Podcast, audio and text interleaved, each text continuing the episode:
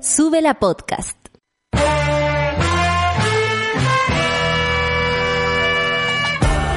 Cuando despiertas en otra sintonía, ves las cosas que otros no ven. Si a veces sientes que estás viviendo en Mordor, o como diría mi abuelita, te sientes como chancho en misa, este es tu lugar. Bienvenido al grupo de contención más diverso de la historia. Para ser parte, solo debes escuchar al resto, participar a tu manera, reír fuerte y comprometerte a buscar más misioneros para esta comunidad. Agarra tu taza y sírvete un buen café con nata, que ya está aquí nuestra guía espiritual, Natalia Valdebenito. Hola, buen día, monada. Son las nueve con dos minutos. Buen día para todos, menos para uno. No, para dos, para tres, para cuatro. Tengo considerado como cinco personas a las que no le estoy deseando buen día. Santiago, 12 grados el día de hoy, así que la... Nosotros estamos en Santiago, por eso lo digo, porque eh, es, la, es nuestra realidad y me gusta compartírselas. Pero también les tengo que contar que en Antofagasta 19 grados, en Osorno 12 grados y en las Torres del Paine, miren lo que me dejaron acá, 3 grados. Oye, no se ha sabido nada de esa información, ¿no? De ese gran aluvión en las Torres del Paine que cortó a, eh, totalmente una parte de, de la carretera, eh, allá en la carretera austral. Qué heavy que eh, sea todo tan concentrado en ciertas noticias que, que, nos perdamos del resto de lo que pasa en Chile. Como que al parecer ni a la prensa le resulta fácil eh, caminar y comer chicle al mismo tiempo y menos a nuestras autoridades. La Claudia dio algunas cifras, pero acá podemos decir que en una proyección, una de las noticias de hoy de la Universidad de Chile, estima un pic de 3.500 pacientes en la UCI, claro que sí, que se cruzó hoy. Ah, era mi yo misma. Eh, para el 23 de junio, el informe sostiene que la alta demanda por cu cuidados intensivos en la región metropolitana provocará un problema de disponibilidad en las regiones que será difícil de manejar. Ustedes saben que se están trasladando eh, pacientes desde Santiago a otras regiones debido a que ya en Santiago, la región metropolitana, que tiene el más alto número de contagiados y contagiadas y contagiadas, eh, está eh, en el llegando al colapso, podríamos decirlo de una manera responsable. El desempleo en el Gran Santiago, seguimos hablando de Santiago porque ustedes saben que para las noticias Santiago de Chile se disparó en un 15%, la cifra más alta en 35 años, 15,6%. Les cuento de inmediato de qué se trata eso. Ah, y les cuento, miren, eh, seguro que hay personas que a veces no están de acuerdo con nosotras eh, y me parece fantástico que no, no, no, nos podamos comunicar a través incluso de, de, esos, de esas diferencias. Pero les cuento que es un poco difícil vivir en este país cuando sabemos que el ministro de Defensa ordena retiro para capitán que denunció corrupción en el ejército. Alberto Espina firmó el decreto donde se, establece la expulsión de Rafael Harvey, quien en el 2015 denunció el cobro indebido de indumentaria militar. ¿Qué hizo ministro de Defensa? Dijo, ah, no, no, no, no, a mí no me gusta la gente que dice la verdad, a mí no me gusta la gente que no es capaz de guardar secretos, a mí no me gusta la, la gente que eh, es desleal a eh, las instrucciones eh, sucias del mismo ejército. Así mostrando la hilacha, pues así no cuesta mucho decir que lo que estamos viviendo no es una dictadura. Y lo hizo a través de un tuit.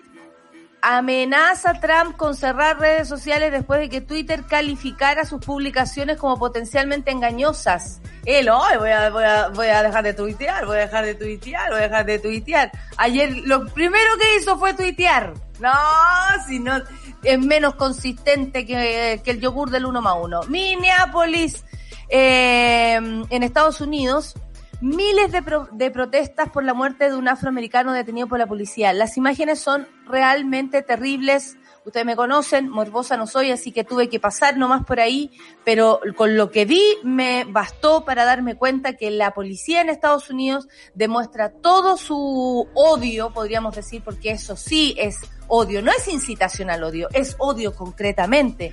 Eh, la persona habría estado acusada habría estado acusada porque también después de la muerte de esta persona, cómo se esclarece además el camino, ¿no? Para llegar a estar detenido de esa forma y con esa violencia, eh, por haber pagado en una tienda con un, eh, con un billete falso. Eh, esa sería la razón por la cual estos, estas policías de Estados Unidos lo detuvo. El punto es que uno de los pacos le puso eh, el pie en el cuello tanto, tanto, tanto tiempo que lo terminó asfixiando y murió ahí, en la calle, frente a todas las personas que en alguno, en, en harta medida pedían ayuda para que lo soltaran.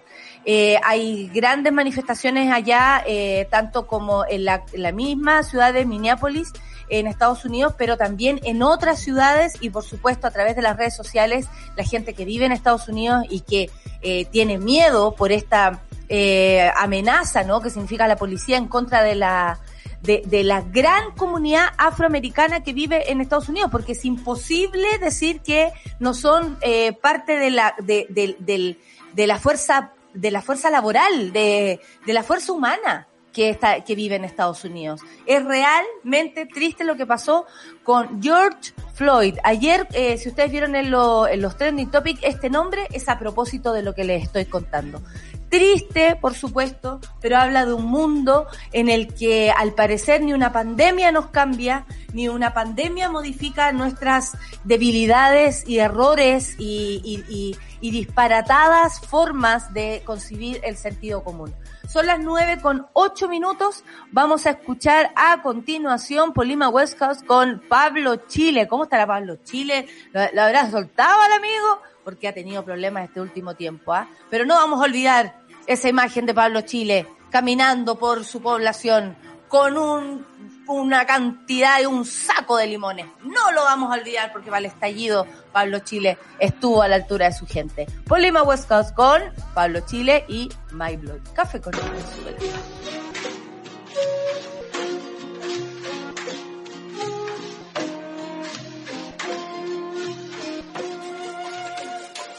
Venezuela. No,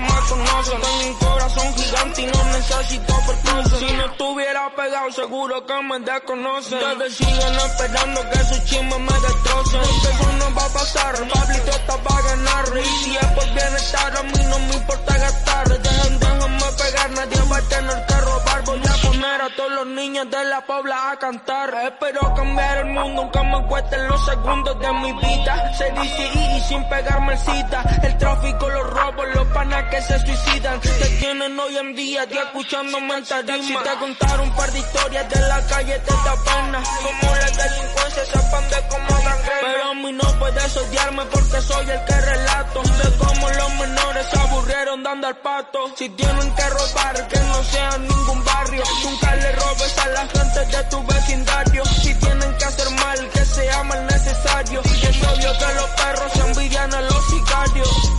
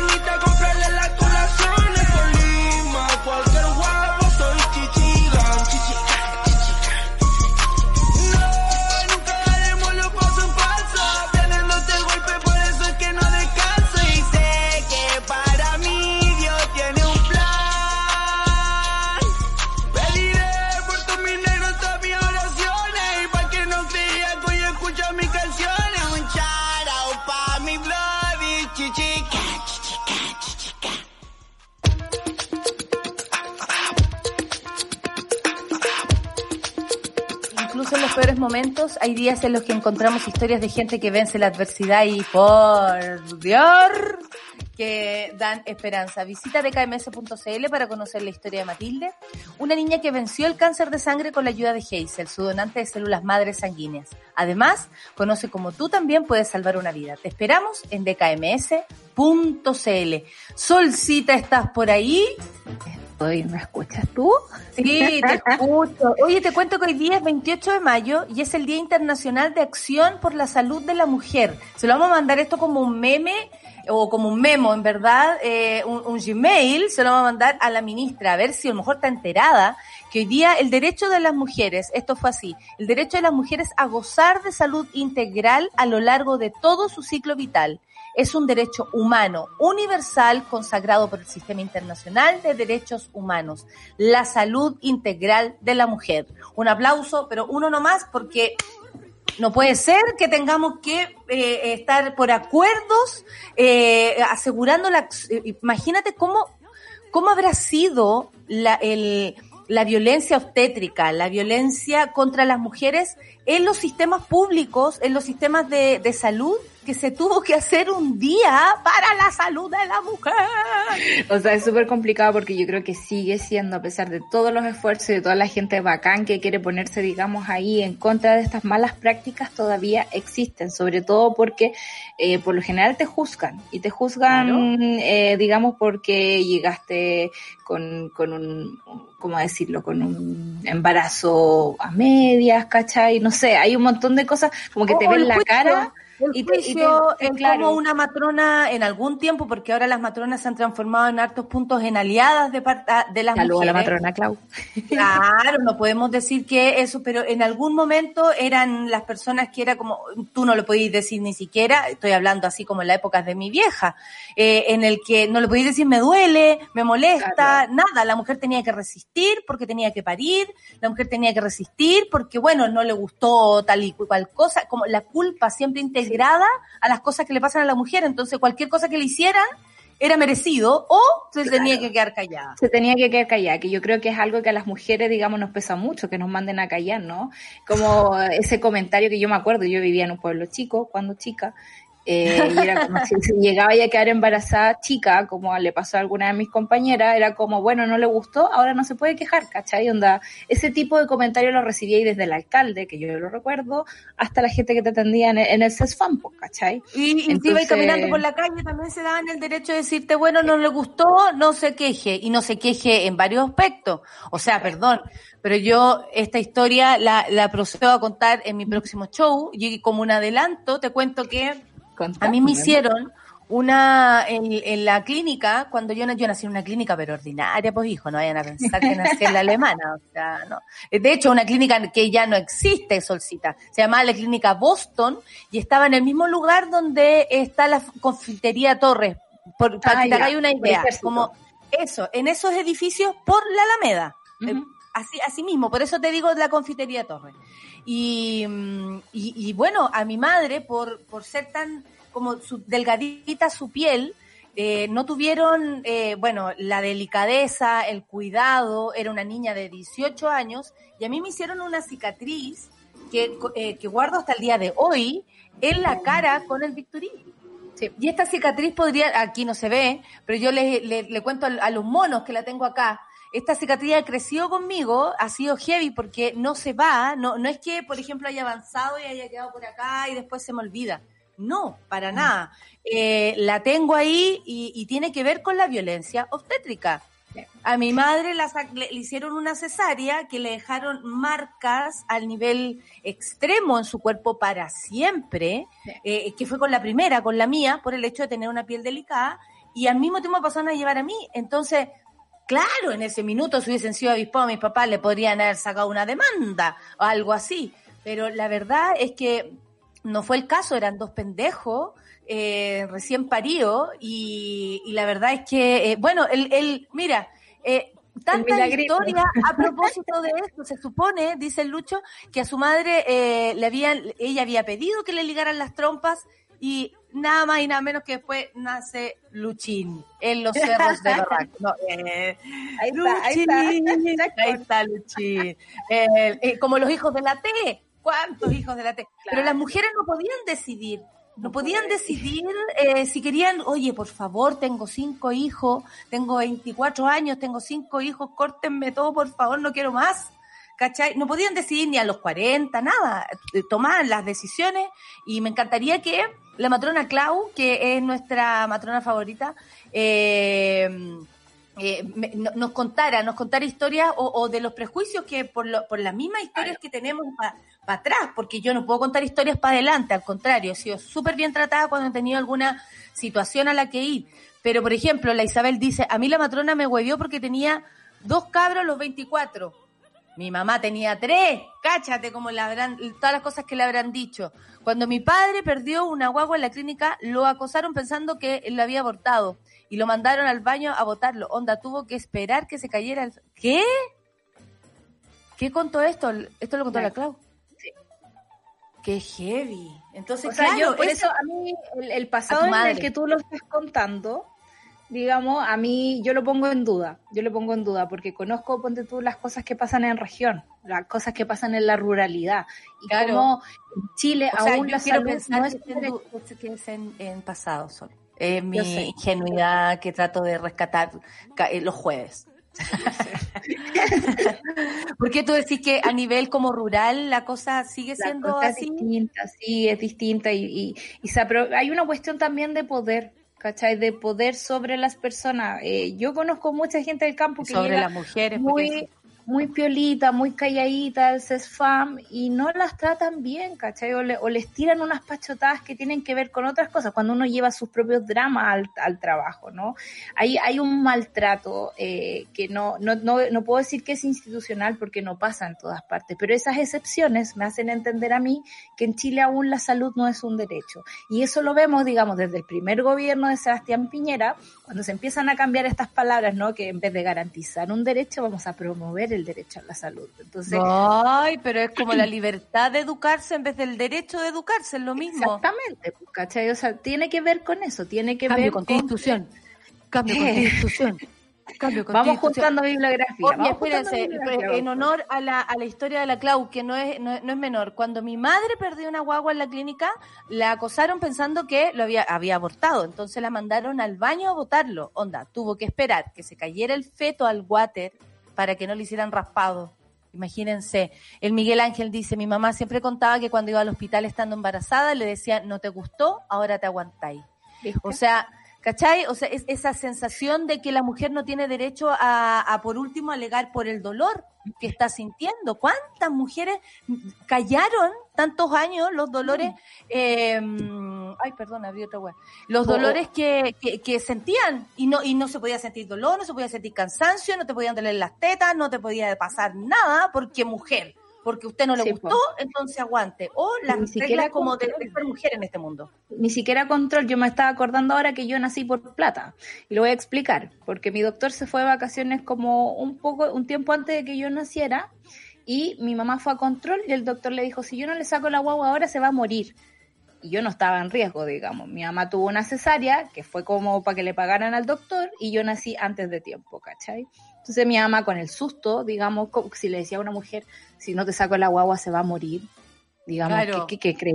Y yo nací sanita, Claro. ¿cachai? Y, y muy sanita, Solcita, y, y además intelectualmente sana. ah, no hay ningún problema. En mi casa siempre nos pasábamos el rollo que hubiese pasado si esta raya lo hubiesen hecho en otra parte. Por Claro. ejemplo, me, me hubiesen dejado tuerta. eh, en la boca o algo en la cara, eh, eh, en el labio, en la nariz, o eh, eh, afectar un poco más hacia adentro, porque Claro, fue pues. superficial. ¿Cachai? Sí, Mira, qué bueno que nos dimos un tiempo para hablar de esto, porque a propósito del día lo merece y son otros temas que no dejan de ocurrir por mientras estamos en pandemia. El gobierno extiende la cuarentena total en el Gran Santiago. Estas son las comunas en confinamiento. Anoten, por favor. Y si saben de alguien por ahí que no está tan eh, eh, al tanto de las cosas, háganselo saber. La vecina que anda sola. Yo ahora que he estado sola digo, lo que, que heavy cuando las abuelas dicen, o eh, no me, nadie me viene a ver, Eh, como me, me he pasado el rollo de envejecer sola. ¿Podríamos hablar de eso alguna vez? en No, el- hablar. Yo, en yo ya me estoy preparando. Yo me Oye, estoy Sol, preparando ¿sí o para- no? Como Sí, preparándose para eso. Sí. Eh, porque vamos a ser otro tipo de personas. No tenemos hijos, probablemente yo no los voy a tener. Yo digo porque yo yo soy más, más vieja que tú, yo ya decidí. La solcita nunca Yo se también. sabe, ¿ah? Con la solcita No. nunca se sabe, ¿ah? Con la solcita, no. Hasta el momento no. Pero eh, yo mi igual que lo la. Yo creo que la Clau tiene, tiene la fórmula. Comprarse una casa entre amigos. Yo feliz Sí. viviría con amigos. Les digo eh, de inmediato. Bueno, yo creo que yo voy a cuidar a mis amigos hasta el fin de sus días. Se lo Sí. digo al Micho, al César, al Seba, siempre los voy a cuidar. Y eso eh, eh, yo lo tengo súper claro. Así como voy a cuidar, así como mi hermana se comprometió a cuidarme a mí. Porque yo la llamé por teléfono una vez, estaba en un estado interesante, y la llamé para que me, se comprometiera a cuidarme cuando yo Yo le digo a la Catita que me- si me puede ayudar eh, cocinándome los domingos. Porque eso es lo que le voy a pedir de ayuda. Sí, mis sobrinos también eh, en algo, en algo eh, se Porque acuerdan. puedo innovar en todo menos en eso. que no- Y que y llega el domingo, pero también te dije para todas las semanas los tapes. Mejor, Sí, mejor. pues, esa es la idea, esa es la idea. Nos conformamos. Bueno, eh, el gobierno actualizó las medidas de cuarentena total a las que están sometidas más de 40 comunas del país como protección a la pandemia. Sabemos que ha empeorado sus cifras en estas últimas semanas y sabemos que vamos a tener un mes difícil, el mes de junio. Hagámonos la idea, eh, sobre todo psicológicamente para poder enfrentar esto, ¿no? Eh, sepamos también que lo que observamos eh, en, en el aspecto internacional hace algunos meses, solo hace recientes meses, es lo que podría pasar acá. Entonces, que heavy que eh, haya llegado a este culo del mundo lo que hoy día está sucediendo. Luego de informar que Chile pasó la barrera de los 80.000 contagiados, que más de la mitad de ellos son personas menores de 40, ayer puso el hincapié en eso, Sol, dijo... em, eh, otro, otro error comunicacional, porque fue muchas veces que dijo, usted que joven se va a enfermar y no le va a pasar nada. Pero eso nunca, Cuidar a sus abuelos. eso nunca fue cierto. Claro. Todos Tenemos nos podemos a enfermar. nuestros abuelos, pero todos nos podemos enfermar. O sea, incluso los niños, que tanto hemos dejado de atrás, digamos, con el tema de, de cómo les afecta el COVID-19 a ellos, es como una enfermedad además en evolución, no tenemos claro cómo va a funcionar todo esto para todos. Sabemos, ponte tú, y hay casos, lo escuché en la mañana en la cooperativa, así que me estoy robando el dato ahí, eh, que hay niños que, que han tenido inflamación del corazón en inflamación coronaria, se dice, eh, por culpa del COVID-19. Y eso no son datos que nosotros tengamos a la mano, porque alguien decidió cómo contarnos la historia del COVID-19. Y primero fue contarnos de que solo le afectaba a los abuelos y por tanto nos teníamos que cuidar por ello. Segundo fue contarnos que en realidad no estamos enfermando todos porque las cifras dicen que al menos la mitad tienen menos de 40 años. Quizás más adelante alguien nos va a contar que a los niños también les afecta. Entonces, frente a todas estas variaciones del discurso, por favor, si podemos, quedémonos en la casa y tengamos conciencia que nos puede afectar de maneras que aún no sospechamos cómo se van a desarrollar. Exactamente, no tenemos certezas, por lo mismo hay que creer hasta por ahí.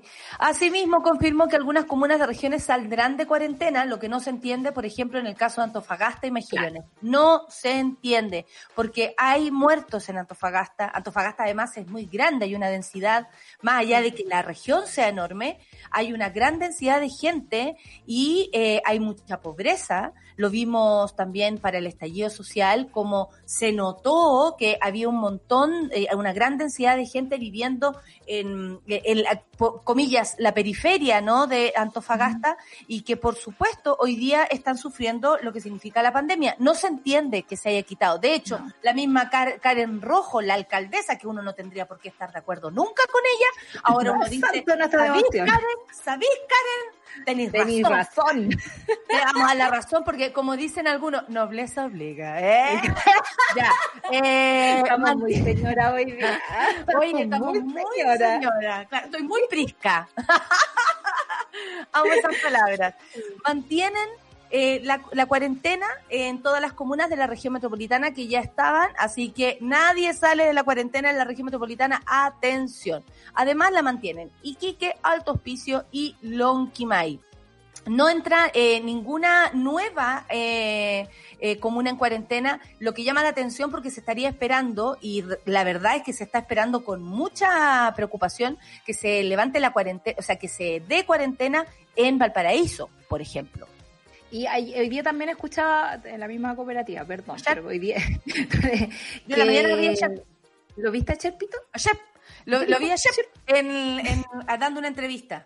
Dando una entrevista. No, yo escuché a un, a un, doctor de la zona que decía que en realidad hay que tener cuidado, digamos, con las provincias. O sea, eh, la provincia de San Antonio tiene como la mayor cantidad de contagios. Pero hay que entender que si bien el ministro ayer dijo, onda, Valparaíso no es comparable con lo que está pasando en la región metropolitana, él decía, hay mucha población que vive en campamentos. Tenemos el campamento más grande de, de Chile, acá el campamento Felipe Camiroaga, y ahí no hay condiciones para poder aguantar, digamos, esto. No hay agua potable. Eh, las casas tienen un material liviano, por lo tanto, no están tan, digamos, protegidas, ¿cachai? Y todos esos factores, digamos, no los están tomando en cuenta. Y eso es como lo que a mí me viene molestando igual hace un montón de rato, que es creer que Chile es homogéneo y que todos tenemos las mismas condiciones para vivir. Por eso nos, nos duele y nos pena, digamos, que no tengamos eh, algún tipo de ayuda universal, ¿no? Que nos sirva a todo el mundo para poder afrontarlo. Sí, por supuesto, y ahí es donde se nota que el Estado eh, no, no, le, no le sirve directamente a las personas ni al, ni al ni a la gran cantidad de personas. De hecho, eso haría que de verdad en nuestro país incluso disminuyera la discriminación por clases sociales. Si fuéramos todos al mismo hospital, si pudiéramos todos acceder a lo mismo, no habría diferencia en la misma, en los mismos box podría estar una señora que, que, trabaja en la feria, podría estar una señora que trabaja en el mall y podría estar eh, la, la, jefa del departamento de la gente que trabaja en el mall. O sea, como pasa, digamos, en los países que han resuelto este tema de forma universal sin discriminar a la gente. Por eso te decía que es importante hablar de que en Chile de verdad el derecho a la salud no existe. Existe solo si tenéis plata para pagarlo. Y eso es muy duro. Y ojalá eso nos quede estos días como material para trabajarlo después. No digo ahora porque es muy doloroso, digamos. Otra constitución. Otra, constitución. Esa es otra constitución. Oye, se mantienen los cordones sanitarios en Chiloé, Puerto Williams, Punta Arenas y San Antonio, y se levantan los cordones sanitarios en Temuco y Padre Las Casas. Además, se autoriza madre o padre de un menor hospitalizado por cualquier enfermedad que pueda visitarlo. Hay muchas eh, en las redes sociales, por suerte existen, se saben de este tipo de historia, como dejaron a una niña, por ejemplo, con síndrome de Down sola en un box, y la verdad es que los padres además de la salud de la, de la, son personas que necesitan otro tipo de cuidado, que no se, que no van a entender de inmediato que la doctora es quien la va a atender. Eh, los miedos pueden aumentar, las reacciones em, que, eh, inentendibles, ¿no? ¿Cómo, cómo, cómo tú, o sea, si a un niño eh, cualquiera, a una persona adulta como una, uno necesita explicaciones. Me quiere saber dónde está parada. ¿Por qué me trajeron aquí? ¿Qué estoy haciendo? Pues, y te puede venir una confusión. Imagínense personas con eh, algún tipo de discapacidad, sea cual sea. Entonces, también tiene que haber em, este tipo de protocolo y clarísimo. Eh, creo que sirve mucho en el caso de, de saber dónde estamos parados. Buin también está en cuarentena, Pirque no, San José de Maipo tampoco. La ciudad de eh, Padre Hurtado sí, Lampa, Colina es súper delicado, es algo que lo, también la gente como de, del conurbano de, de, Santiago, digamos, de Santiago Centro, todas las comunidades más rurales de la región metropolitana dice, a nosotros también merecemos una cuarentena, nosotros vamos a trabajar a Santiago, hay gente que viene para acá, hay mucho movimiento y de ese movimiento no nos están cuidando, entonces es rarísimo. Bueno, hace rato venimos diciendo que esto de las, de las cuarentenas dinámicas, cuarentenas a media, mitad de comuna, es extraño, digamos, ¿por qué no cuidamos a todos los ciudadanos, sobre todo cuando tenemos el foco acá. Como que geográficamente es fácil de, de trabajar. Oye, Sol, hay muchas universidades, grupos que se han armado o gente que venía también investigando hace mucho tiempo. Ahora también nos damos cuenta cómo, cómo es la estructura de los investigadores e investigadoras de Chile, ¿no? De los analistas, de datos, en fin. Y la proyección de la Universidad de Chile, que es una de estas partes, ¿no? De la que estoy hablando, estima que el PIC es de 300, de, perdón, de 3.500 pacientes en UCI Esto considerado para el 23 de junio. El informe sostiene que la alta demanda por cuidados intensivos en la región metropolitana provocará una, un problema de disponibilidad en las regiones que será difícil de manejar. Ustedes saben que desde Santiago se está trasladando gente a otros centros asistenciales en otras partes, en otras regiones. Entonces, si eso también colapsa, colapsan las regiones, es imposible que reciban gente de Santiago.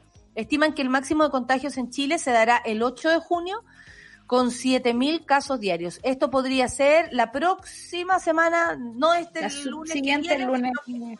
el lunes que viene. Claro. Eh, el reportaje, el reporte considera cifras hasta el 24 de mayo, atención, y detalla que la ocupación de la UCI hasta la fecha llega al 86% a nivel nacional y al 97% eh, en la región metropolitana. Esto según los datos de la Sociedad Chilena de Medicina Intensiva, SOCHIMI. Estuvo a punto de llamarse SOCHIMI. De este modo, se afirma que la carga UCI es desigual en el territorio con gran concentración en la región metropolitana, lo que provocará un problema de disponibilidad en las regiones, o sea, hay que anticiparse, hay que hacerse la idea, usted por lo mismo debe cuidarse el día de hoy y si ha sentido en algún momento, ah, ¿para qué me cuido? Voy a salir a comprar igual, total, estoy de marzo. Gracias a que estás desde marzo en tu casa, mono, mona, mone, no te ha pasado nada hasta el día de hoy. Sigue en ese camino porque la única manera de cuidarnos es estar con distancia social. En este sentido, se proyecta entonces para el 23 de junio que habrá entre 3.000 y 3.500 personas en, en una UCI. Eh, Cristóbal Cuadrado, investigador de la Escuela de Salud Pública de, los, de la Universidad de Chile, eh, que, que, que que un investigador se llame Cuadrado, ¿ah? Me da mucha risa a mí. explicó que la proyección, usted sabe que a mí me gustan mucho los nombres, entonces siempre reparo en eso. Explicó que la proyección se hizo a partir del actual nivel de contagios que se mide por el número reproductivo efectivo, es decir, el número de casos que en promedio van a ser causados por una persona infectada durante el periodo de contagio. O sea, se entiende que si tú te contagias hoy, en dos semanas estarías eh, proyectando, eh, no sé, como el, el pic de tus propios síntomas. ¿Y cuántas personas tú contagiaste sin saber que estabas, por ejemplo, con el virus o cuántos asintomáticos andan por ahí como si nada? Es lo que se podría proyectar para el futuro. La cifra se proyecta en torno al 1.4 y actualmente ocho regiones tienen un 1.3, entre ellas la región metropolitana y la de Valparaíso. Imagínate tú, y no entra en la categoría de cuarentena, con gran densidad poblacional, como hablábamos, mientras hay comunas y servicios de salud que superan eh, el 1.5. Lo, an- lo anterior, lo que decía, constituyen a la velocidad, y por eso Cuadrado, el señor Cuadrado, indica que no solo tenemos muchos casos, sino que la velocidad de propagación también es alta. Si esa cifra es superior a 1, indica que la enfermedad se mantiene. Si es inferior a 1, desaparece. Y hay muchas comunas con eh, la velocidad, digamos, eh, superior a 1.3. Es decir, todavía sigue aumentando rápido la cantidad de contagiados, que a mí no me queda duda que tiene que ver con la gente que tuvo que salir a trabajar, mucha gente obligada a cumplir labores que uno dice, válgame Dios, y eh, hoy día, por supuesto, son parte de este número grande de contagiados que tenemos en Chile, más de 80 mil. Sí. Ese es un número que igual debemos tener en cuenta, ¿no? Como escucharlo y, y- y- y me acuerdo que cuando conversaba con, lo- con los amigos de Alemania, ¿no? Que tienen un poco más controlada la cosa, me decía, igual estoy preocupada porque estamos en 1.1 y eso significa que todavía hay gente contagiando a mucha gente. Cuando bajemos de ese 1 es porque podemos estar un, po- un pelín más seguros, digamos, y Como un vamos aprendiendo sol. A mí me encanta porque tengo así como unas ganas de volver a estudiar matemáticas fuerte, ¿cachai? Porque hay- uno tiene ¿en que serio? entenderlo. No, a mí me dan ganas de aprender, Sí. pero matemáticas no. No, No, la verdad que no. matemática. Oye, Sí, vamos a una porque, canción. porque Dime, así dime, no nos pasan eh, así no nos pasan gato por liebre. ¿Cachai? Que como estamos regio, estupendo, mejor que Brasil, siempre mejor que Brasil, por supuesto. Pero sí, nuestra cantidad de contagio ya está a la altura del- del- de la velocidad en la como se movía en China. Y eso es peligroso. Claro, y si la gente dice, pero si aquí no se ha muerto tanta gente, o, o aquí no es tantos contagiados, es por la cantidad de habitantes. Y somos Claro, un pues. moco al lado de Estados Unidos incluso. Vamos o a cómo lo a- estamos contando. En CIPER hoy día salió un reportaje sobre el registro civil, que hay como 3.000 muertes X que no sabemos de dónde, hay, de dónde viene. Yo no lo he leído, Bueno, pero voy a leerlo Tenemos ahora. que registrar el, el, el servicio, o sea, el registro civil para saber cuántos Ruth se han dado de baja. La dejo ahí. Liso con World Chip. Esa es la canción y nos vamos a escuchar la 9 con 36 Café con Nata en Suela. I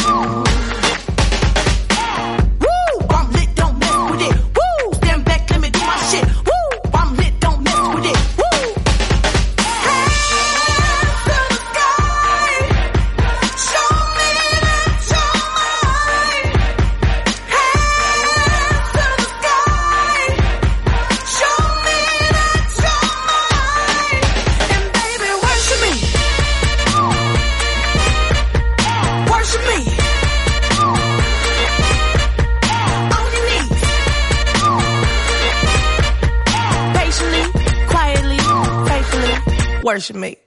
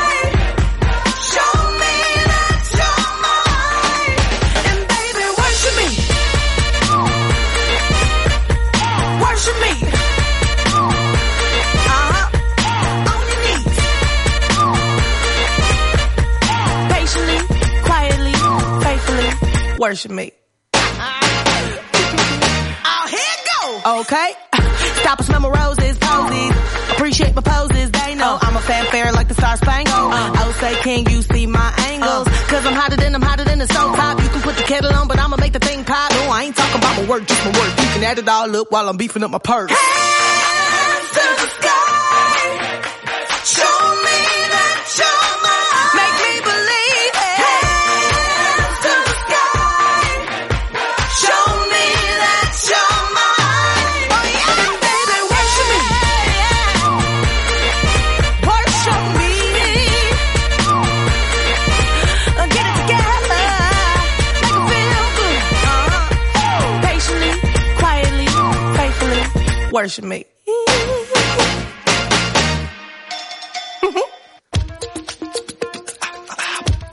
Estamos de vuelta, 9 con 39. Oye, y a propósito de que hoy día, 28 de mayo, es el Día Internacional de Acción por la, eh, por la Salud de la Mujer, estamos recibiendo acá varios comentarios ¿ah? y, los agradezco mucho. Amigas, pero si en regiones hay puras postas rurales que tienen un médico dos o tres veces a la semana y el hospital más cercano está a 40 o 90 mi- eh, minutos de distancia. Si en Santiago el colapso, imagínense la quinta región con todo lo que van a cuidar, dice la Domi, su segunda vivienda. Por si alguien no me está viendo, hice sentido de comillas. Eh, agradezco muchísimo que nos escriban. Eh, eh, hace rato que no somos Trending Topic, monada, y yo la verdad no había pasado por aquí a cobrar, ¿ah? No había pasado por aquí a cobrar, pero yo no he dejado de hacer mi trabajo y resulta que ustedes, eh, monos, no están haciendo lo suyo, ¿ah? Ah, ¿te cachai? Chipeando los dedos para arreglar, chipeando los dedos. Claro, si no triunfamos, es culpa de usted, ¿ah? ¿Ah? ¿Ah? ¿Ah? Yo lo, yo lo sentí, pero yo creo que tiene que ver con que las noticias están demasiado terribles como para Horrible, aquí le vamos a andar pidiendo a los monos que hagan eso. El que quiere escriba y el que no también. Y todo escribiendo los monos. Como, el, como el GIF, como el GIF Como el gatito. del gatito. Qué buena canción te sacaste, dice el repollo Crespo. Le dice al, al Lucho, que está por el otro lado. Eh, mira, acá está la info de Zipper. El Miguel Ángel, gracias. Él subió la info que tú estabas hablando a propósito de la transparencia de las cifras, de las cifras actualizadas al 25 de mayo. Eh, ahí, ahí están hablando con la matrona Clau de, de, toda la, de, de todo lo que pasa a propósito de su trabajo, porque es matrona. Saludo también, un gran abrazo a la Tita, dice la mejor compañía de la mañana. Tita, ya hablamos ya. Son las 9.41. Oye, ¿qué le pasa a Trump? Porque Ay, el gallo Trump. va y dice- mira, vamos a pasar rápido por Trump porque hay una noticia muy importante con el señor Espina, que me parece Sí. que no, no tenemos que dejarla de lado, pero Trump amenaza con cerrar redes sociales después de que Twitter calificara sus publicaciones como potencialmente engañosas. Tú me dices que no es que amenace con cerrar su propia cuenta, sino que él quiere mandar a cerrar Twitter. quiere mandar a cerrar Twitter. Lo que pasa es que hace rato veníamos viendo como las reacciones de redes sociales frente a fake news, información eh, confusa y sobre todo información que contradiga a la Organización Mundial de la Salud. En ese caso, decíamos, oye, Twitter, qué, qué livianito, no le borra ningún post a, digamos, a Trump, le borra a Bolsonaro, pero a Trump no le hace nada. Y bueno, Twitter salió con una opción diplomática y en el fondo, abajo del tweet de Trump, que no tenía que ver con la Organización Mundial de la Salud, tenía que ver con esta sistema de votación que tienen en Estados Unidos de mandar las cosas por tu voto por, por correo. Electrónico. La opción, claro. Entonces dijo, no, si esta cuestión es onda, obvio que van a ser hackeados, obvio que les va a ir mal. Y es como desincentivar, desenci no, no lo puedo decir. De sentir, de- No incentivar, no incentivar, digamos, que la gente vaya a votar, que es algo que vienen haciendo, digamos, los eh, republicanos a incentivar. Desincentivar, ¿viste? Muchas gracias, Claudia. Gracias, Clausi. Eh, eso lo vienen haciendo los, los- los republicanos hace un rato, pero ya ahora ponerlo en el mail oficial del presidente era como un poco mucho. Entonces Twitter le puso abajo así como, bueno, esta información tiene que ser comprobada, ¿verdad? No, no la crea tanto. Y de ahí le bajó, digamos, la maña a Donald Trump y dijo, onda, no solo ya córtenla eh, CNN, el Washington Post, el New York Times, todo fake news, fake news, fake news, sino que además voy a cerrar Twitter. Me- Ok. Hasta Patricio Naga no está de acuerdo. Oye, Ven a cerrarme eh, mi Twitter, ven a cerrarme mi Twitter. eh, ¿te pusiste la noticia? En No. la pauta, eh, abajo de la noticia que te Ah, leíste eh, ahora. refrescar la pauta. Sí, ya. Eso. Bueno, y resulta que ahora pip, pip, pip, nos acaba de llegar un teletipo desde la oficina de prensa de Rayén Araya.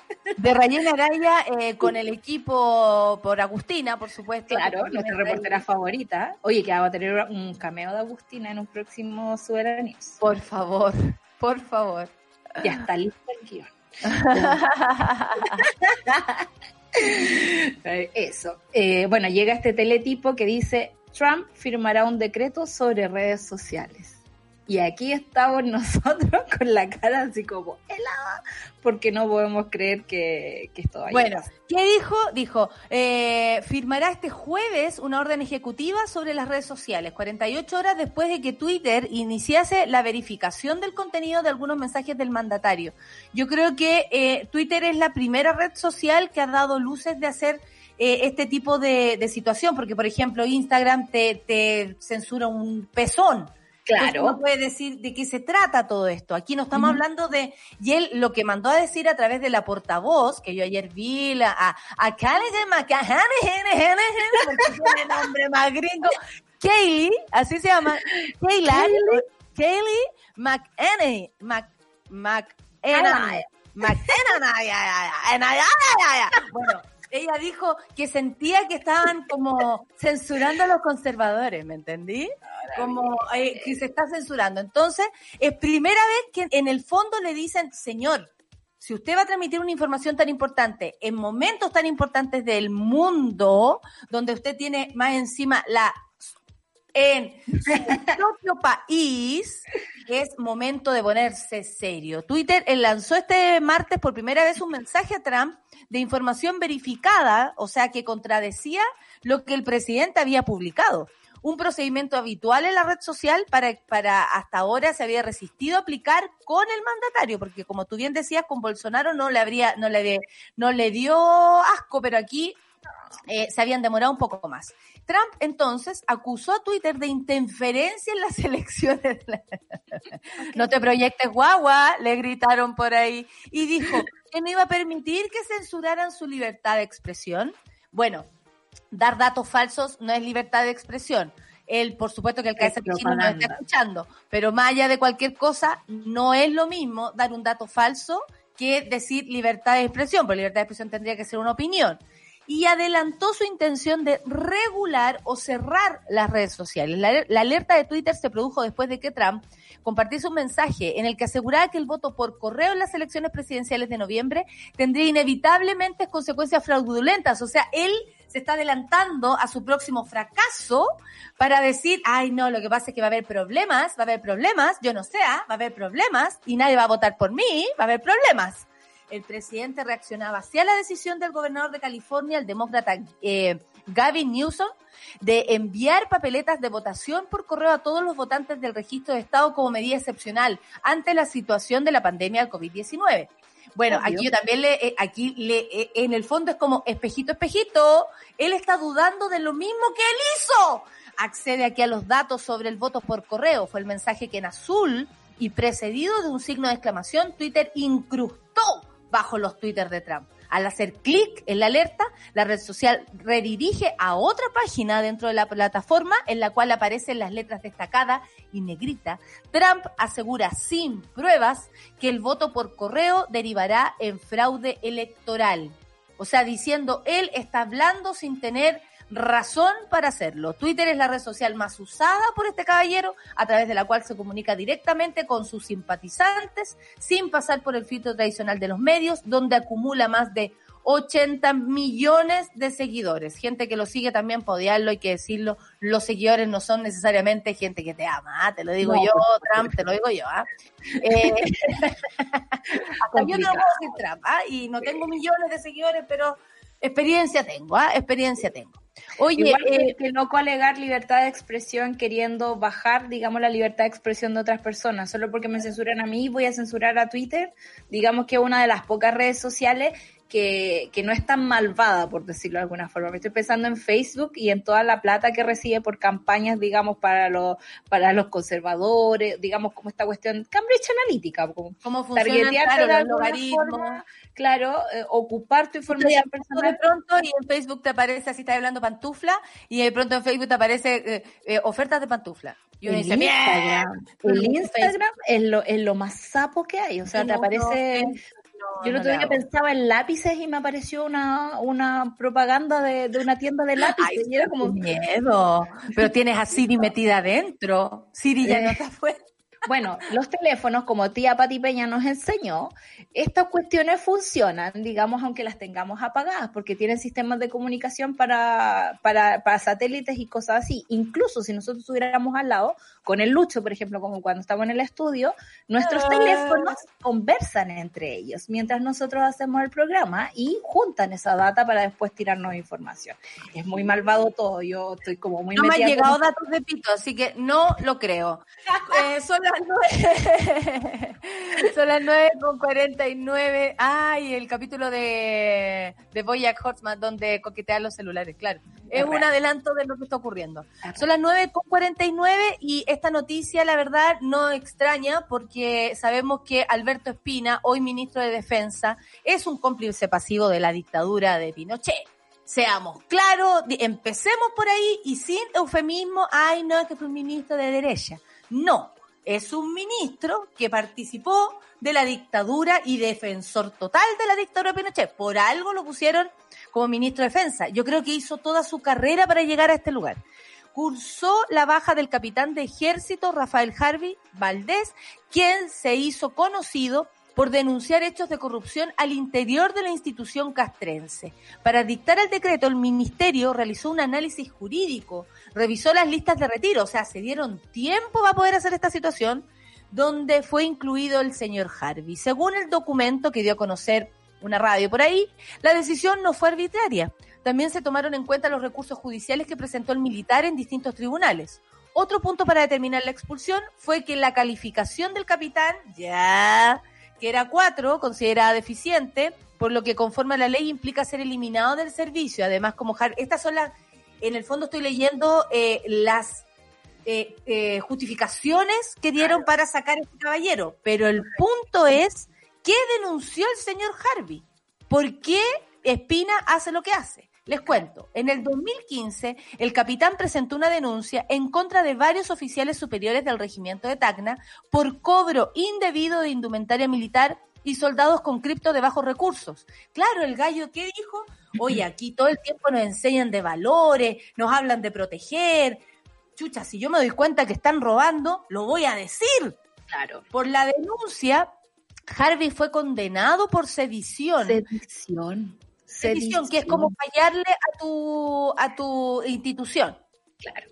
¿Cierto? Es como, como, deslea. como con mala, con, con mala espina, Mala leche. ¿cachai? Así es como si yo le dijera a Don Zuela, la verdad es que yo creo ¿Qué que está. Cuidado. está todo podrido dentro de la radio, está todo podrido.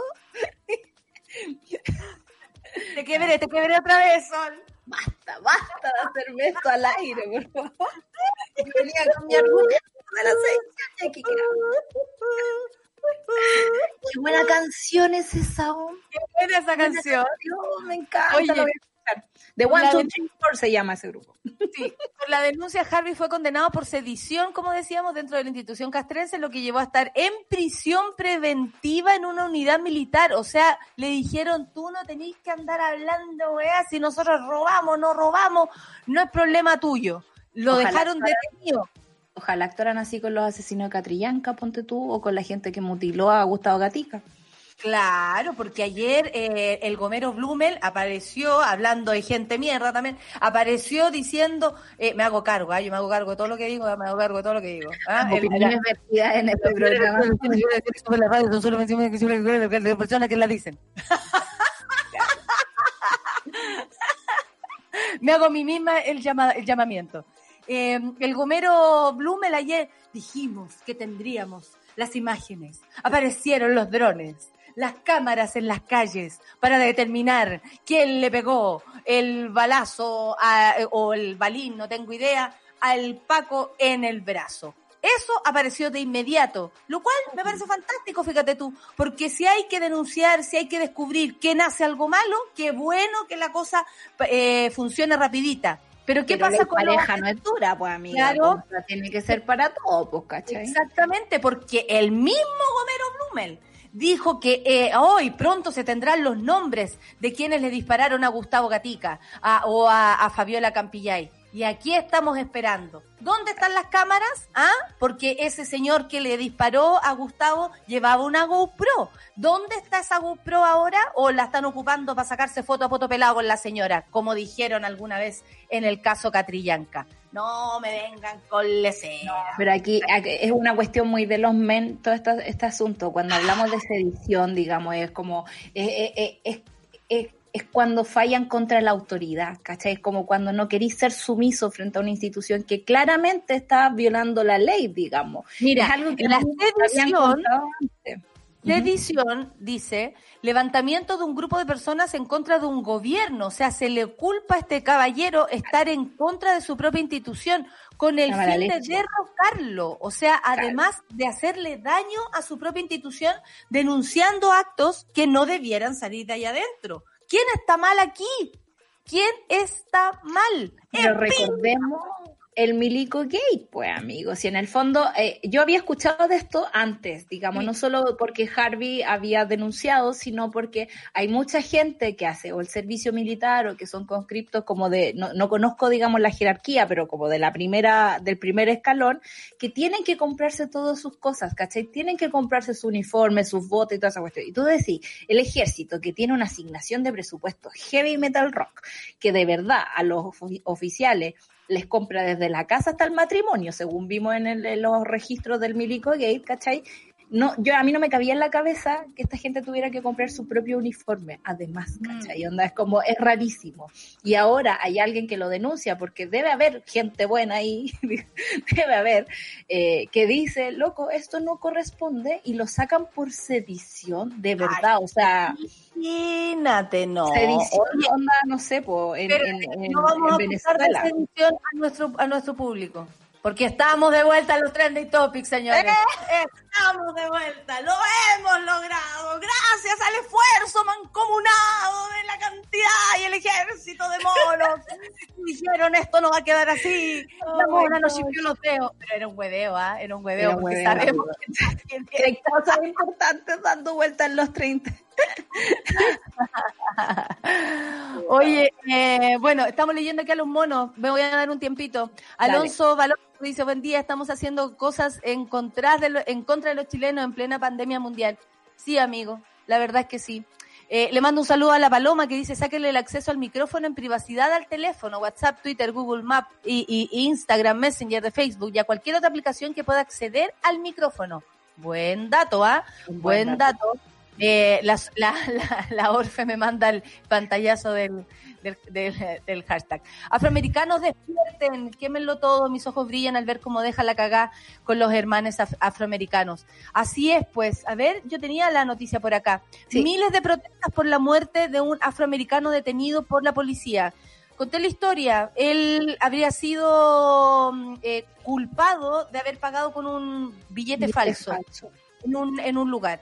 Eh, o sea, yo creo que si eso está mal, eh, si eso no se debe hacer, no es la forma de proceder de ninguna policía en el mundo. O sea, hablemos de proporcionalidad.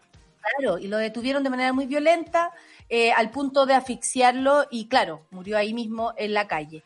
El punto es que, no, eh, que aquí también hay un concepto racial, no es solamente por el delito. Hay Claro. algo, hay un concepto racial aplicado acá. Entonces, muchas personas salieron a, a, mm, a protestar y el alcalde de Minneapolis, eh, Jacob Frey, anunció la tarde de este martes el despido de cuatro agentes de la policía implicados en los hechos derivados de la muerte de Floyd. ¿Sabéis que me parece no menor? Porque no sé si en Estados Unidos se dan tan rápido este tipo también de, situa- de, de soluciones, comillas, ¿no? Porque de alguna manera se, mm, se castiga lo que pasó. Incluido el uniformado que aparece en los videos, por supuesto, con la rodilla sobre el cuello de este caballero. Ser afroamericano en Estados Unidos no debiera ser una condena a muerte, explicó el mismo alcalde. Varios transeúntes presenciaron los hechos ocurridos, lo que facilitó varios videos que se difundieron rápidamente en las redes sociales. Eh, un portavoz de la policía afirmó el mismo día que el hombre parecía estar ebrio drogado, otra cosa que tampoco tiene que ver con la proporcionalidad de, la violencia, y se habría resistido a ser eh, arrestado. Tampoco entra en la categoría de haber tratado así o matar a una persona de ese modo por las sospechas de intentar pagar con un billete o un cheque. O sea, todavía está súper difuso el por qué, ¿cachai? Ni Porque siquiera se puede entender se habría, se Claro. habría. que sabemos que las policías se defienden de esta forma, ¿no? Primero nos presentan un relato, nos cuentan que obvio que detuvieron a, a la persona más mala del universo, cuando entendemos que esta cuestión no es un caso aislado, no es la primera vez que pasa en Estados Unidos. Recordemos todo el movimiento de Black Lives Matters que, que, que movilizó a toda la comunidad afroamericana en Estados Unidos Ah, porque no, ser ah, no. afroamericano contexto de eso que estáis diciendo. O sea, hace mucho rato que la policía viene eh, sobregirada, digamos, con la violencia que ejerce sobre las comunidades afroamericanas. Eh, ya no son eh, excepciones, son datos estadísticos de que la policía es una policía discriminadora y que si ve a un afroamericano versus a un blanco en la calle, es probable que y con el prejuicio vaya a detener a la persona. Aquí en Chile no nos queda muy lejos el debate, hablemos de la detención por sospecha. ¿A quién detenemos acá? A los que tienen pinta de flight, y lo digo con las comillas al aire. No, no, no nos queda muy lejos. ¿Por qué la policía acá en Chile actúa peor en las comunidades mapuche, pero acá en Santiago no son capaces de subir más allá arriba de la Pumanque, ¿cachai? Lo mismo pasa en Estados Unidos, pero en Estados Unidos lo que está pasando es que ya hay varias muertes a su haber. Y esto, digamos, eh, viene, digamos, yo creo que fue muy fuerte porque eh, eh, Floyd eh, decía, no puedo respirar. Y, y lo repetía. No lo mi cuerpo, me duele todo eso. Claro, yo tampoco fui capaz de ver el video porque es muy no, fuerte. no, no, no. Pero con esa el relato frase- me bastó. Claro, le quedó a la gente y salió a decir, no puedo respirar. O sea, ¿a qué punto de inhumanidad tenemos que llegar para que la policía no se dé cuenta que está asesinando a una persona con una rodilla en su cuello? Y eso es algo que tenemos que revisar no solo en Estados Unidos, sino que en todos los países. Existen ciudadanos de primera y segunda categoría. La comunidad afroamericana no es solo una comunidad, es parte esencial de lo que es Estados Unidos. Entonces, que los traten como una, una cosa aparte, digamos, no tiene ningún sentido. Y en Chile pasa un poco lo mismo. O sea, tenemos ciudadanos, la pobreza se, se, se, se, se castiga en este país. Ser eh, mapuche se castiga en este país. Y esa cuestión, o sea, a mí no me cabe en la cabeza, porque a mí me enseñaron de chiquitita que si tenía una persona delante de ti, esa persona es igual a ti, aunque sea la vieja Lucía, ¿cachai? Por supuesto, obviamente, aunque sea la vieja aunque estemos robando oxígeno, decís tú, ¿no? O sea, amiga, es un gran ejercicio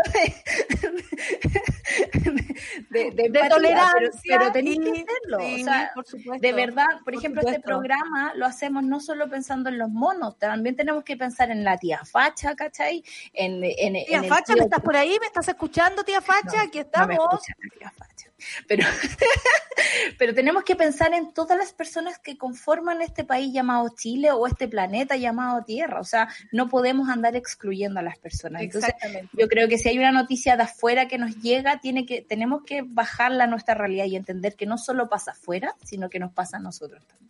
Estamos muy de acuerdo, Solcita, esta vez, y en realidad, como siempre, pocas veces nos hemos agarrado, hay que decirlo. Pocas Mira, veces, pero lo resolvemos. Sí, pero está bien discutir, pues hay que aprender a discutir para compartir puntos de vista y aprender del otro. Uno también puede abrir su cabeza. Oye, no había pensado, no lo había visto desde ese punto de vista. ¿Qué tanto cuesta también? No se te cae la corona, weona, por andar diciéndose ahí que tenés razón. Obvio que no. Igual a veces se me cae la corona, debo decir. Ahí tienes tu TT, Esperancita. Me dice la orfelina. Mira cómo es. Para eso tienes un ejército de mono poderoso. No, oye, si fue un hueveo. Pero resultó, y lo más lindo es que entre todos nos, no, nos unimos en, en una estupidez que nos hizo feliz, aunque sea dos minutos. Aquí dicen los monos, me estoy riendo igual, a pesar de todo. Yo con eso me conformo. No tienen idea el, el conforte que, es, que siente mi corazón, porque yo me dedico a hacer reír primero porque mi sueño era hacer reír a mi madre siempre y luego esto se extendió y pasé a hacer eh, a trabajar en esto. Y que ustedes se rían mono para mí es muy importante. Que la Sol se ría del otro lado que el, el Lucho se ría créanme que para mí eh, es alimento a mi alma, así que estoy contenta. Son las 10 con 3 minutos, tenemos una gran invitada, les voy a contar que hoy día no está la Rafa por motivos familiares, no se preocupen, no hay nada de cuidado, pero de todas maneras ella no podía estar esta mañana. Son tiempos difíciles, así que me parece que hay que estar súper conscientes de que de pronto puedan haber cambios y algunas diferencias en nuestra programación. Pero lo que viene a continuación lo vamos a comentar también y yo la verdad estoy en llamas con lo que viene. No es tan fácil de entender, pero eso es muy lindo también, porque está del otro lado una persona que nos va a explicar. Vamos a escuchar música para que ella instale la cámara, porque ahí está la Daniela, a ver cómo me veo, cómo me veo, cómo me veo, y está arreglando lo que va a ser nuestra programación. Oye, vamos a escuchar 5, 6, 7, 8. Vamos a escucharlo. ¿En serio? Sí, dedicado para todos los que les gusta esta canción y es una canción que yo la uso para reírme de la sol cuando, cuando la, la ¿cachai? Se la dedico a la sol. 10 con 3 minutos, café con Natenzuela.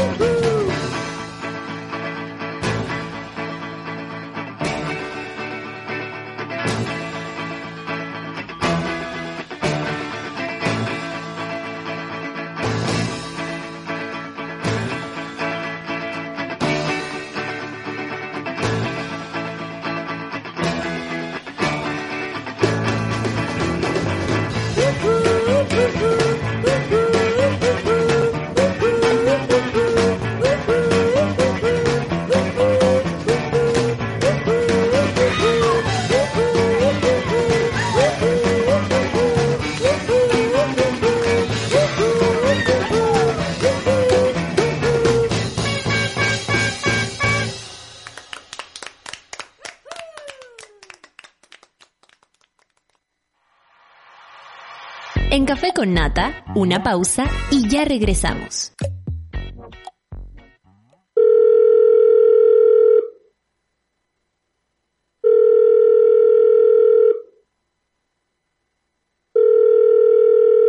En la mayoría de los casos de abuso sexual durante la infancia, la víctima puede llegar a esperar hasta 20 años para atreverse a hablar.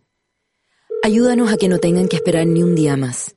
Hazte socio hoy en www.paralaconfianza.org para que ninguna llamada quede sin contestar. Fundación para la Confianza. Escudo Ámbar es una cerveza diferente a las demás. Su cuerpo es robusto, con carácter. Tiene un color cobrizo que la hace distinta. Y malta caramelo para un sabor tostado único.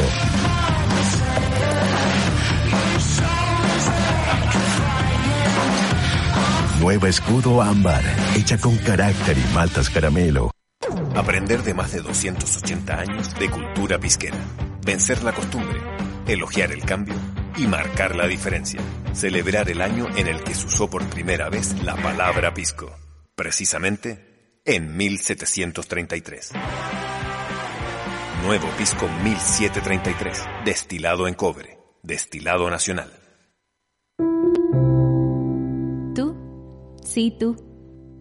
Quizás no lo sabes, pero solo por ser como eres, así de especial y único, puedes ayudar a salvar una vida tan solo donando tus células madres sanguíneas. Tú podrías ser como Hazel, la persona que ayudó a Matilde, una niña con cáncer de sangre, a seguir viviendo. Porque sin saberlo, y aún viviendo en otro país, Hazel era su gemela genética. Conoce la historia de Matilde y cómo ser donante en dkms.cl. Dona vida en vida. Podría depender de ti que más niños como Matilde puedan seguir contando su historia.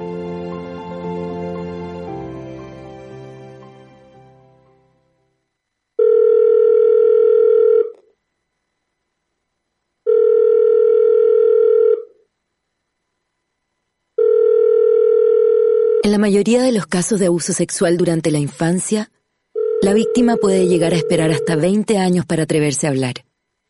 Ayúdanos a que no tengan que esperar ni un día más. Hazte socio hoy en www.paralaconfianza.org para que ninguna llamada quede sin contestar. Fundación para la Confianza. Hoy en Sube la Radio. En el mundo de hoy no se mueve ni un audífono sin que Pato Pérez y Manuel Toledo Campos lo sepan. En Revolver nos gusta la música, nos fascinan los conciertos y amamos las buenas canciones. Todos los jueves a las 3 de la tarde, por Sube la Radio y en otra sintonía. Escudo Ámbar es una cerveza diferente a las demás. Su cuerpo es robusto, con carácter. Tiene un color cobrizo que la hace distinta. Y malta caramelo para un sabor tostado único.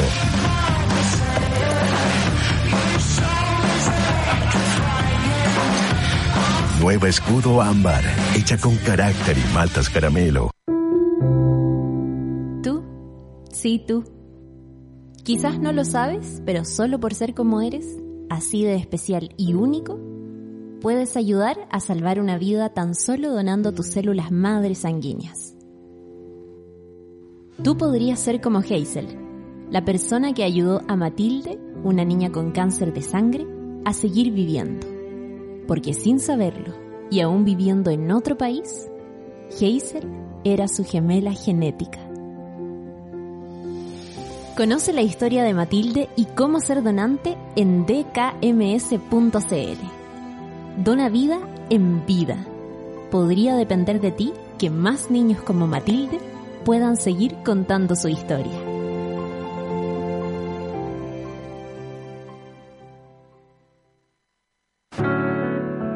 Súmate a Sube la Club.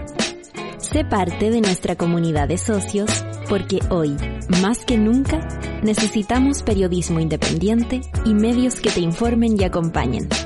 Entra a subela.cl slash club y ayúdanos a construir un nuevo medio para un nuevo Chile.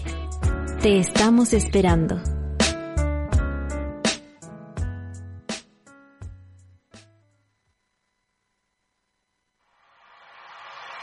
Ya estamos de vuelta en Café con Nata. Estamos de vuelta. Los momentos más críticos son el espacio para que nazcan los héroes y hoy los necesitamos más que nunca. Tú puedes tomar la decisión de ser un héroe en vida y en vida para alguien con cáncer de sangre. Visita de KMS para conocer la historia de Matilde que pudo ganarle su enfermedad gracias a su heroína Hazel, su donante en vida. Ayúdanos a salvar la vida de una persona como Matilde. Conoce más en dkms.cl. Tómate el tiempo para conversar, que en Café con Nata es lo que hacemos ahora junto a un nuevo invitado. Como les decía, hoy día nos saltamos la terapia por eh, una situación personal de la Rafa, la echamos de menos como siempre, pero tenemos un gran tema, Solcita. Eh, se había visto por ahí un tráiler de un, una nueva web serie que uno dirá, uy, ¿qué vas a hablar? Vamos a hablar de, de, de, de series de qué, de, comedia, de, walking, de, muerta caminando. Un poco sí, ¿ah? Un poco sí. De hecho, sí.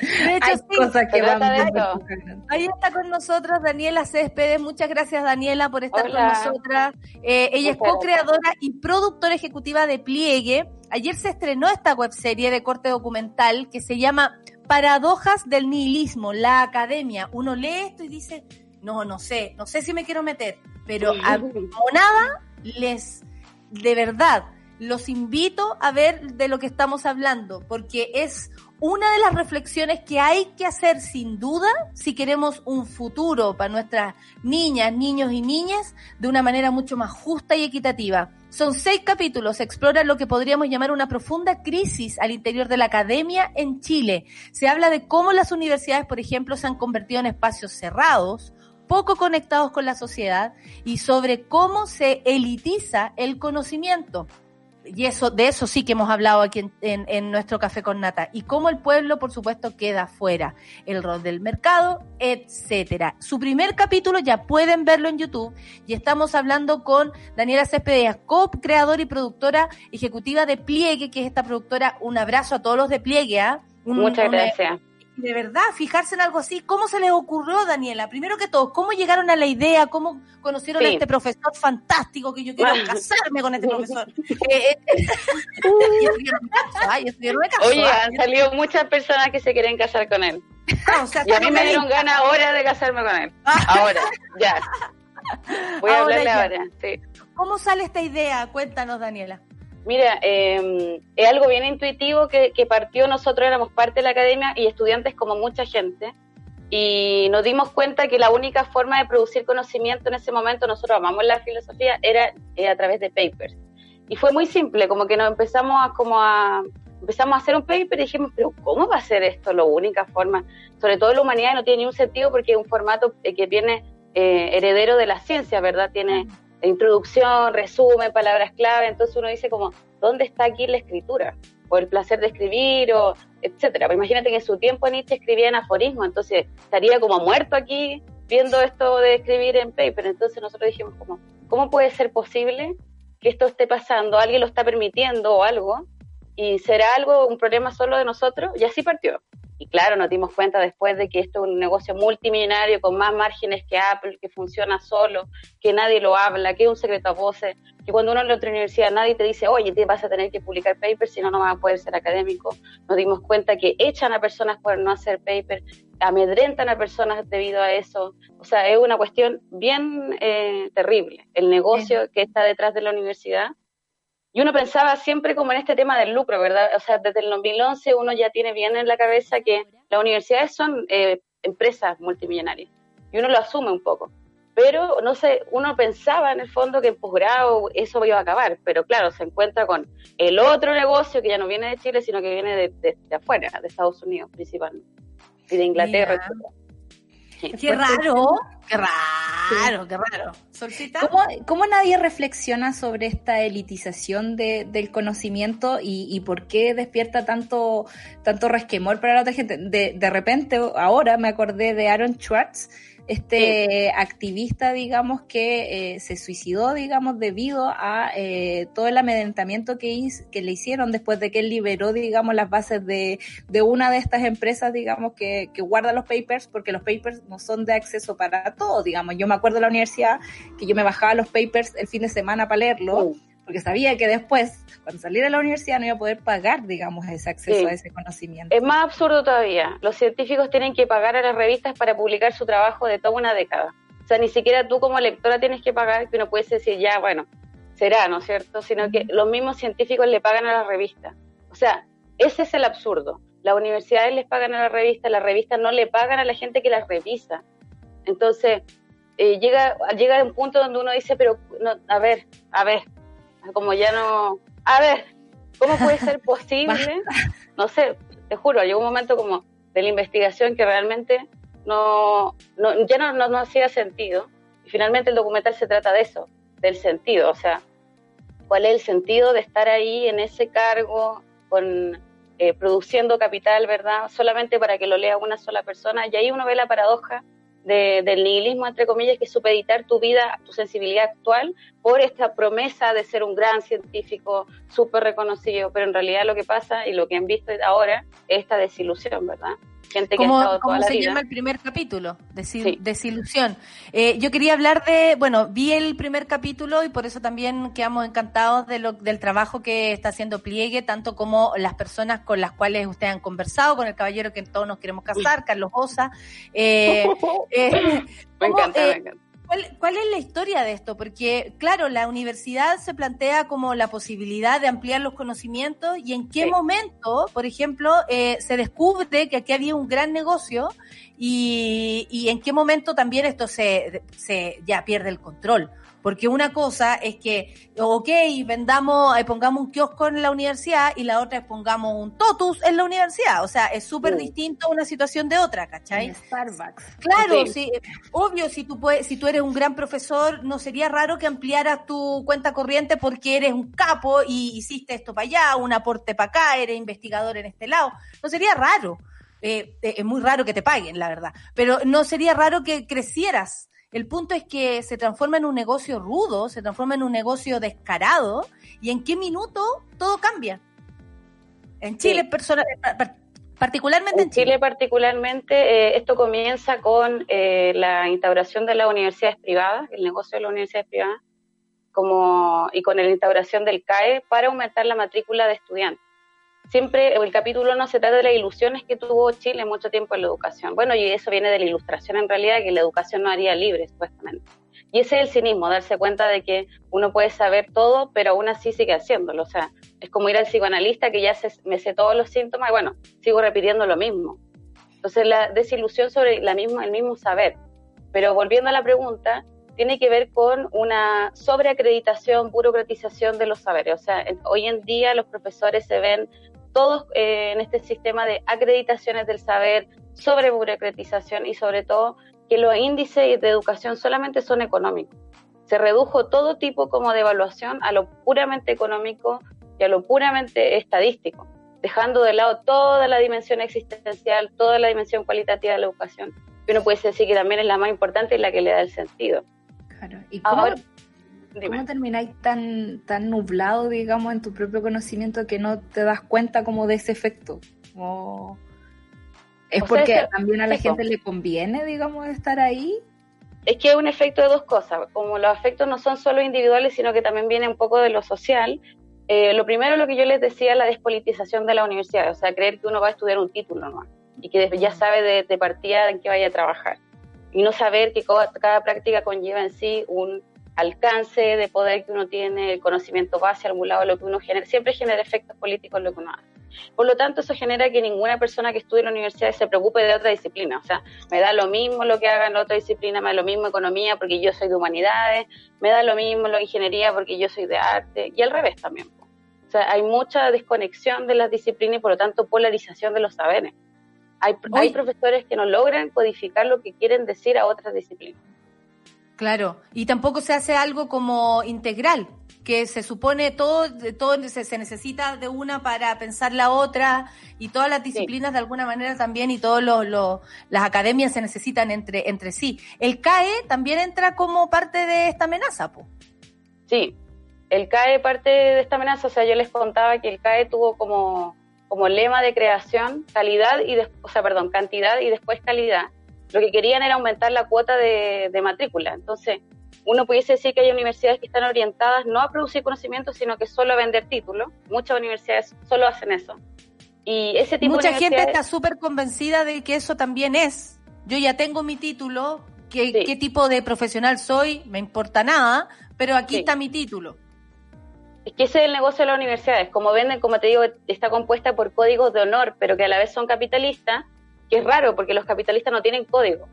Y eso es algo que se va a explicar en el segundo capítulo. O sea, un capitalista le da lo mismo si vende carne o vende productos veganos. Si eso vende, vende. ¿Me entiendes? No tiene código de honor. Entonces, lo raro de la universidad es que tienen estos sistemas medios medievales de códigos que conviven con sistemas capitalistas que el sistema capitalista no tiene ningún código. Es una descodificación total. Entonces, ahí está la paradoja, porque los profesores por honor no quieren denunciar esto, pero a la vez no les gusta que todo su trabajo se vaya al lucro, digamos. O sea, que esté todo lucrado. Entonces, eh, aquí es donde entra el tema del CAE, porque en el fondo el CAE dio esta promesa de poder ingresar a la universidad y ascender socialmente, ¿verdad? lo que pasó es que entraron más de un millón de personas y la mitad desertó, y uno, pues, uno de cada tres personas deserta de la universidad. Entonces, y, y esa deserción conlleva una deuda. Entonces, es un negocio incluso la deserción, ¿me entiendes? Mm. Porque ellos saben que ya hay un porcentaje que siempre deserta y ese porcentaje siempre se va a endeudar. O sea, a ese nivel ha llegado esto. En nuestra conversación anterior, anticipada esto, porque estábamos eh, caguineando con la Daniela antes de, aprovechándonos de la Daniela, y nombraste a Jaime Guzmán, ¿por qué? Sí. Porque lo que pasa es que cambio constitución, cambio constitución, y todo tiene que ver con eso. Eh, ¿qué, ¿Qué tiene que ver Jaime Guzmán en esta historia? Jaime Guzmán es uno de los ideólogos de la Universidad Contemporánea en Chile. Uno puede decir, tuvo mucha influencia en cómo funciona la Universidad Católica sobre todo, pero uno puede decir en todas las universidades también. Porque tiene esta visión de la despolitización de las universidades al crear el movimiento gremial. Entonces, de alguna manera lo que se profundiza mucho más esta crisis de que ninguna, de la irrelevancia que tiene la universidad en el debate público. O sea, yo ni siquiera voy a hacer un juicio de esto, se lo dejo a ustedes la pregunta, pero ¿dónde estuvieron los intelectuales en el estallido social? Antes la universidad tenía un rol mucho más público, mucho más, ¿verdad? Mucho más político. Uno veía en la universidad, ¿no es cierto?, este centro de élite, ¿no es cierto?, de intelectual, donde pudiésemos encontrar respuestas o más preguntas, digamos. Pero ¿qué pasó en el estallido social? ¿Dónde estuvieron los intelectuales? Haciendo papers, probablemente. Entonces, eh, aprovechando. El, sí, aprovechando el tiempo para poder sacar una publicación, etcétera. Con esto no quiero generalizar, porque ha llegado mucho de, como de comentarios como, no, yo soy profesor, yo no soy así, yo amo lo que hago. No, esta serie no se trata de alguien en particular, se trata de los incentivos que tienen todos esos profesores y a lo que se ven, eh, ¿verdad?, incentivados a hacer. Entonces, como les decía, eh, Jaime Guzmán tiene mucha influencia en eso, en despolitizar las universidades en, y a la vez la paradoja que tiene el pensamiento de Jaime Guzmán, que es un pensamiento súper neoliberal, pero que a la vez se combina con, códigos de iglesia. Entonces, le gustaba mucho la familia, entonces es como un capitalismo a media, como un capitalismo conservador, porque nosotros no somos como en Estados Unidos, digamos, donde hay una descodificación total. Aquí está lo pechoño de Jaime Guzmán combinado con todo el... Eh, la depredación del sistema capitalista. Entonces tenemos como eso, y en el fondo el pensamiento de Jaime Guzmán es reflejo, se refleja en las universidades, que es lo que yo te decía al principio. Daniela, ¿y por qué eligieron este, este formato para presentar, digamos, estas ideas? Yo recuerdo alguna vez haber conversado con un sociólogo que me decía, muy desilusionado, como, todo lo que he hecho en mi vida nunca le va a llegar a la gente, ¿cachai? Como nunca le voy a poder contar esto a las personas. Y a él se le ocurrió, dijo, quizás puedo hacer una película. Y yo le decía, ¿de ficción o no ficción? No, de ficción, me decía, para contar esta cuestión. Eh, ¿Por qué, digamos, eh, la academia abandonó tanto a la gente y por qué le tiene tanta reticencia, por ejemplo, a este tipo de formato? Em, bueno, porque no son medibles, no son cuantificables en primer lugar. Como yo les decía, todo tipo de conocimiento hoy en día tiene que ser cuantificable en índice H, en índices que tienen que ver con la citación, etcétera. Y este es un formato que no tiene nada que ver con lo que, con lo que se hace en la academia. O sea, Entonces, si bien nosotros no somos anti-academicistas, que no se ve eso, porque nosotros sí ocupamos las citaciones, sí ocupamos algunos eh, elementos del ensayo, del ensayo y del paper también, eh, en el fondo aunamos ese, ese formato con los formatos del cine, o sea, con los afectos. Y eso tiene que ver con otra discusión, y que eso tiene que ver con pliegue. O sea, nosotros no resistimos a la imagen de la filosofía como este, esta, esta forma de, pensamiento racional, súper especulativo, alejado de la vida y de los afectos. Y el cine tiene mucho que ver con los afectos y nosotros mezclamos ensayo con afectos. Esa es como la, respuesta que te puedo dar. Y ahora estamos experimentando en realidad. No Qué entretenido, buen experimento. Oye, ¿quiénes participan en esta web serie? Para que le contemos a la gente. Porque estaba el profesor que hablamos hace un rato, eh, Carlos Osa, que abre este trailer con palabras heavy que uno puede darse como, como, que de alguna manera te, te, te mete en, lo que vamos a, a, lo que vamos a ver, a lo que vamos, pero ¿cómo lo armaron? Porque buscaron al profesor Carlos y después a otras personas. ¿Cómo fueron armando esto, esto para que se transforme en un relato?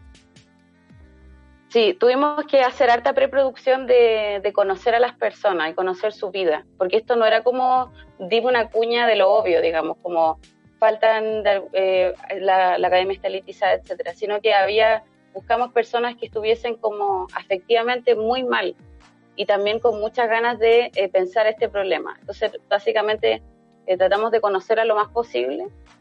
También hicimos llamados grandes, o sea, le mandamos un mail a 1500 académicos, nos contestó uno eh, entonces ahí uno ve también... O sea, está claro que no se leen ni los papers.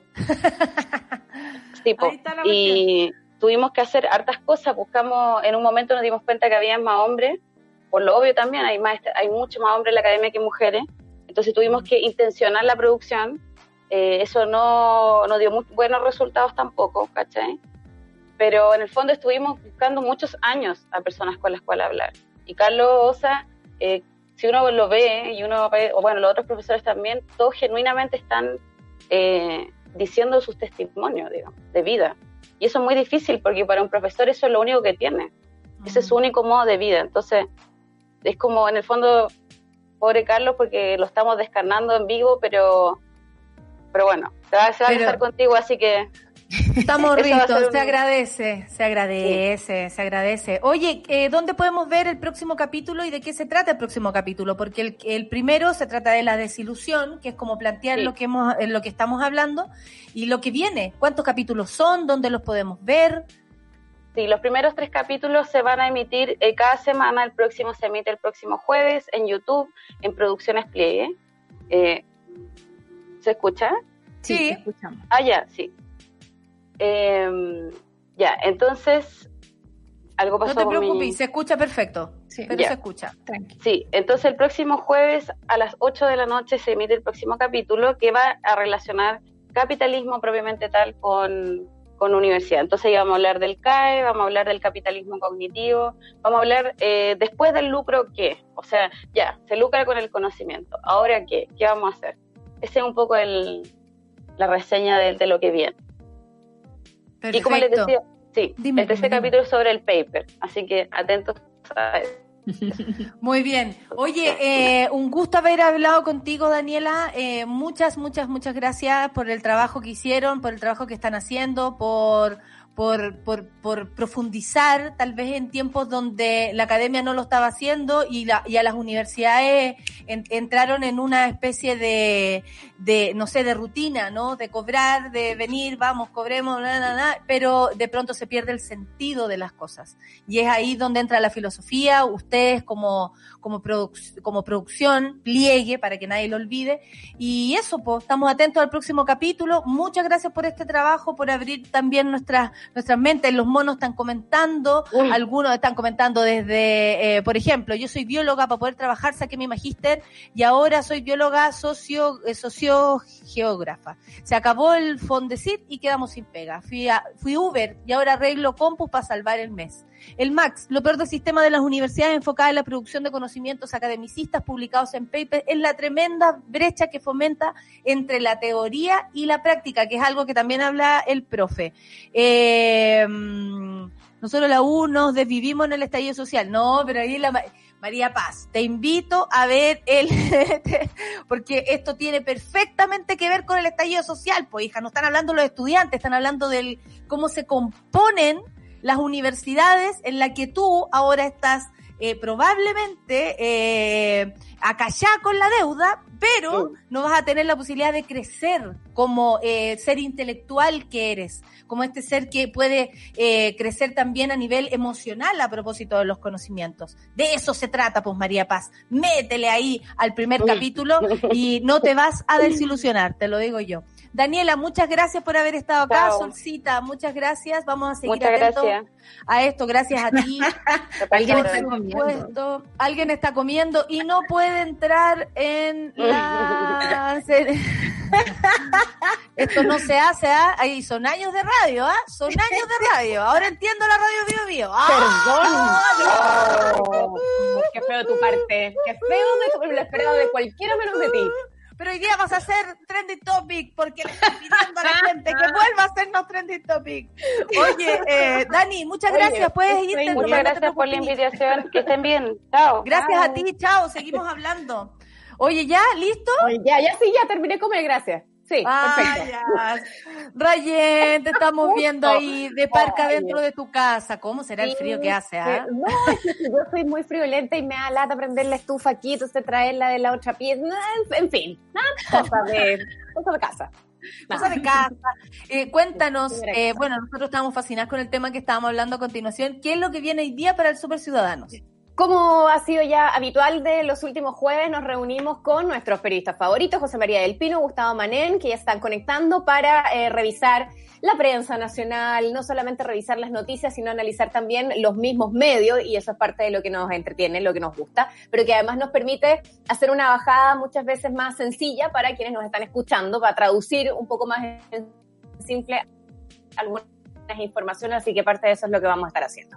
Perfecto, entonces, una bajada de todo lo que está ocurriendo que no es menor, tratemos de, de nosotros también como medio de comunicación, además de ser claros, certeros con la información, con la poca información y con las pocas certezas que a veces tenemos, eh, transmitirle a nuestro público la compañía que da el conocimiento, ya que estamos hablando de conocimiento, eh, la compañía que da y si, y como siempre les digo, si hay alguien que ustedes sepan que no está tan informado, vaya, dígale con mascarilla, con Cuéntele. guantes, todo lo que- pero cuéntele. Hay que transmitirle información, hay que democratizar esto que se llama que algunas personas contienen y otras personas no. ¿Cachai? Nosotros no somos yo, no soy aquí nada. Ustedes estudiaron periodismo al menos. Pero yo nada. Yo jugué a la periodista y aquí me tienen. Así que eh, un saludo a la academia. Me gusta. Una sencilla comediante, como dice Natalia Valeria. Una simple comediante. Solo una comediante. José María, que le vaya bien, eh, que tengan un gran programa, Rayen, por supuesto, Solcita, muchas gracias, gracias Luis, gracias Charlie, gracias Clau, nos vemos mañana, monada, muchas gracias por el trending topic del día de hoy, y nada, pues, los dejo con Rayen Araya y Super Ciudadano. Chao, chao. Eso fue Café con Nata. Gracias por ser parte de esta comunidad y hacer de Mordor un lugar más apacible. Natalia Valdebenito te espera de lunes a viernes a partir de las 9 de la mañana en el matinal más piteado de Chile. Solo en Sube la Radio. Y en otra sintonía.